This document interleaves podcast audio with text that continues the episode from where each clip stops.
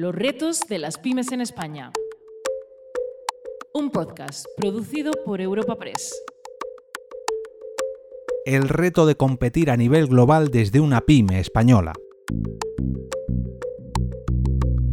A lo largo de este podcast hemos conocido empresas relacionadas con la restauración, con el medio ambiente, con el transporte y con un sinfín de sectores en los que todos pensamos cuando recordamos el gran impacto que ha causado la crisis económica de la COVID-19. Muchos son los empresarios y trabajadores que se han visto afectados, sin embargo, hemos podido comprobar que gracias a una buena gestión y sobre todo a una gran apuesta de valores como la internacionalización, la innovación o la digitalización, muchas de sus empresas han sabido sortear este revés e incluso coger impulso gracias a esta situación.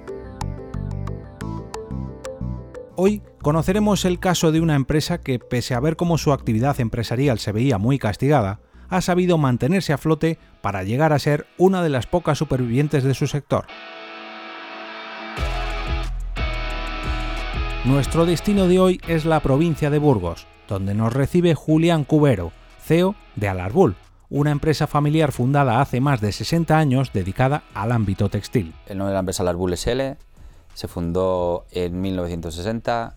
Eh, contamos con sedes, contamos con dos centros de fabricación en Alicante y en Burgos. Nos dedicamos a la fabricación de moquetas y alfombras para los sectores de la hostelería, cruceros y trenes. Y tenemos oficinas en Estados Unidos, tres, en Brasil tenemos una, en Casablanca tenemos otra, en Londres, en Rusia, en Moscú, en San Petersburgo y en Oriente Medio. Esta pyme enfocada en el diseño y fabricación de moquetas y alfombras, sobre todo en el sector turístico, vio como toda su facturación se paraba al igual que le ocurrió a sus clientes cuando el confinamiento iba llegando a todos los países del mundo vuelos y trenes que poco a poco veían como cada vez menos pasajeros podían subirse a bordo, hoteles que se veían obligados a reducir su actividad o incluso a cerrar temporalmente. Claro está, este efecto dominó también llegó hasta el Arbul y a toda su industria. Eh, nos ha partido, ha sido un misil en la línea de flotación de la empresa. Nuestros principales clientes son hoteles, cruceros, trenes, eh, la industria del ocio, del ocio y, la industria de, la restauración, de hoteles. los cruceros se han parado por completo, Carnival Cruises, Disney, eh, MSC Cruceros, Royal Caribbean Cruises, todas estas empresas han parado por completo todo el, todo el consumo que tenían. La industria hotelera, pues mal también. O sea, no tienes nada más que tratar de quedarte en buscar alojamiento en algún hotel en cualquier capital europea o mundial y, ver las dificultades que tienes, ¿no? Están todos cerrados. En, los trenes lo mismo, el producto que, que, fabricamos para trenes, que somos de las pocas empresas en Europa en estar homologadas con los eh, eh, certificados de inifugación, de emisiones de humo y demás de nuestros productos para trenes, pues esa línea de trabajo también se ha parado por completo, porque, pues porque no hay consumo. Entonces nos ha afectado de manera muy, muy significativa. En muchas ocasiones hemos hablado de la expansión global de las pymes como algo positivo. Exportar nuestros productos significa que nuestra empresa crece y es conocida fuera de nuestras fronteras, pero también debemos ver la otra cara de la moneda. Cuanto mayor sea el número de países donde queremos operar, mayor será la cantidad y calidad de nuestros competidores. El principal reto que tenemos es la globalización eh, y es, eh, también es un desafío y también es algo positivo. ¿no? La globalización nos obliga a competir con empresas sobre todo en China, en la India, en Turquía, en países en donde en principio no deberíamos de ser competitivos solamente en precio. Eh, afortunadamente el departamento de diseño, de proyectos y de fabricación que tenemos y de producción nos hacen ser competitivos incluso con todas estas empresas. Eh, otro de los desafíos que tenemos también importante es el, eh, muchas de estas empresas eh, tienen, pertenecen a fondos de inversión grandes o pertenecen incluso a gobiernos, sobre todo las empresas de China y Tailandia con las que competimos. Y una empresa como la nuestra, tener que competir contra todos esos gigantes, pues muchas veces es un reto, es un reto muy importante. Que lo conseguimos eh, salvar eh, a base de la calidad, a base del esfuerzo de todo el equipo de Alarbul aquí y en, Alicante y todas las oficinas que tenemos fuera y, y del servicio, ¿no? el servicio que damos a nuestros clientes y la proximidad que tenemos con ellos. Sin embargo, sin la internacionalización, tal y como confiesa Julián, empresas como Alarbul no hubieran podido sobrevivir a situaciones como las vividas en el pasado 2020. La oportunidad de llegar a más clientes por muy lejos que estén es sinónimo de una buena estrategia a nivel internacional. El 90% de lo que fabricamos es para fuera de España si no estuviéramos internacionalizados no podríamos sobrevivir, no habríamos sobrevivido a esta pandemia y no podríamos crecer tampoco, porque España en nuestro sector nos limitaría mucho. El tener oficinas fuera de, fuera de España también nos permite tener un acceso muy próximo a muchos clientes que en situaciones normales no habríamos podido acceder, ¿no? sobre todo en esta situación de pandemia actual.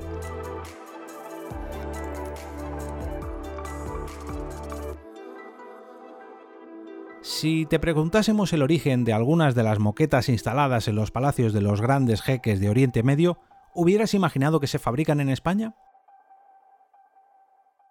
La calidad, el diseño y el buen trato han hecho de esta pyme una de las más reconocidas mundialmente, llegando incluso a estos clientes tan exigentes. Los eh, mejores diseños para eh, y los diseños más exclusivos para hoteles, cruceros, palacios de jeques en todo el mundo, ¿no?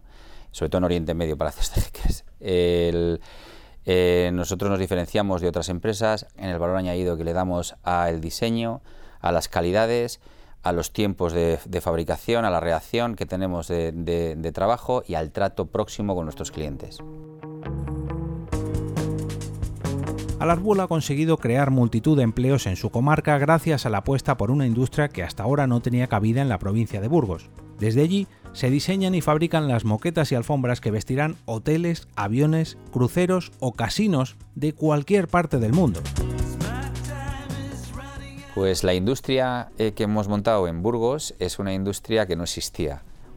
Entonces, en cuanto a la creación de empleo, eh, todos los puestos de trabajo que hemos creado son nuevos. Hemos traído una industria, la industria textil de las moquetas y alfombras, que estaba muy polarizada en determinadas zonas del mundo, en China, en India, en Turquía y en la zona, en la costa este de, España, en Alicante.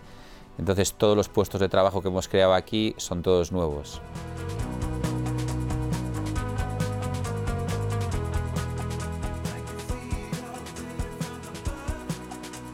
Pero no solo de sus diseños vive esta pyme, ya que la innovación también forma parte de su día a día.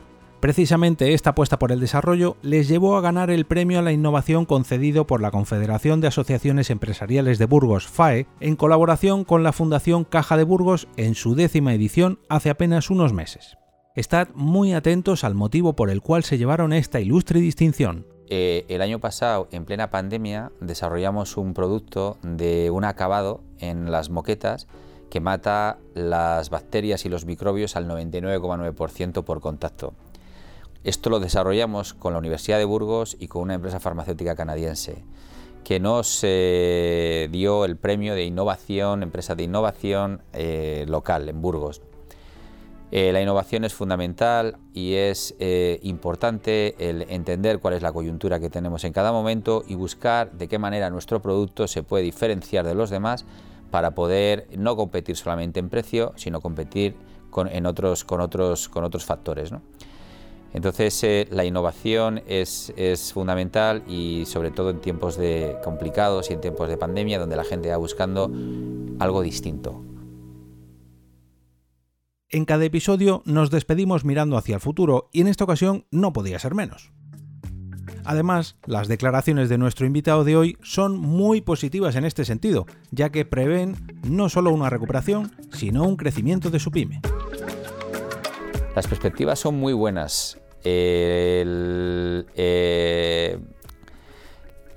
esta crisis lo que ha hecho también ha sido, eh, de alguna manera, cribar eh, empresas que estaban sobredimensionadas en nuestra industria y, obligar a todas esas empresas, a muchas de ellas, a, desaparecer, con lo que nos ha dejado un horizonte lleno de posibilidades de crecimiento y, unos, eh, y muchos nichos eh, que tenemos que aprovechar. Entonces, la situación que tenemos ahora, afortunadamente, es una situación de recuperación, donde empezamos a ver el, horizonte bastante claro, empezamos a ver proyectos de gran calado y de gran magnitud, volvemos otra vez a trabajar con cruceros, volvemos otra vez también a trabajar en hoteles, sobre todo pensando en las vacunas.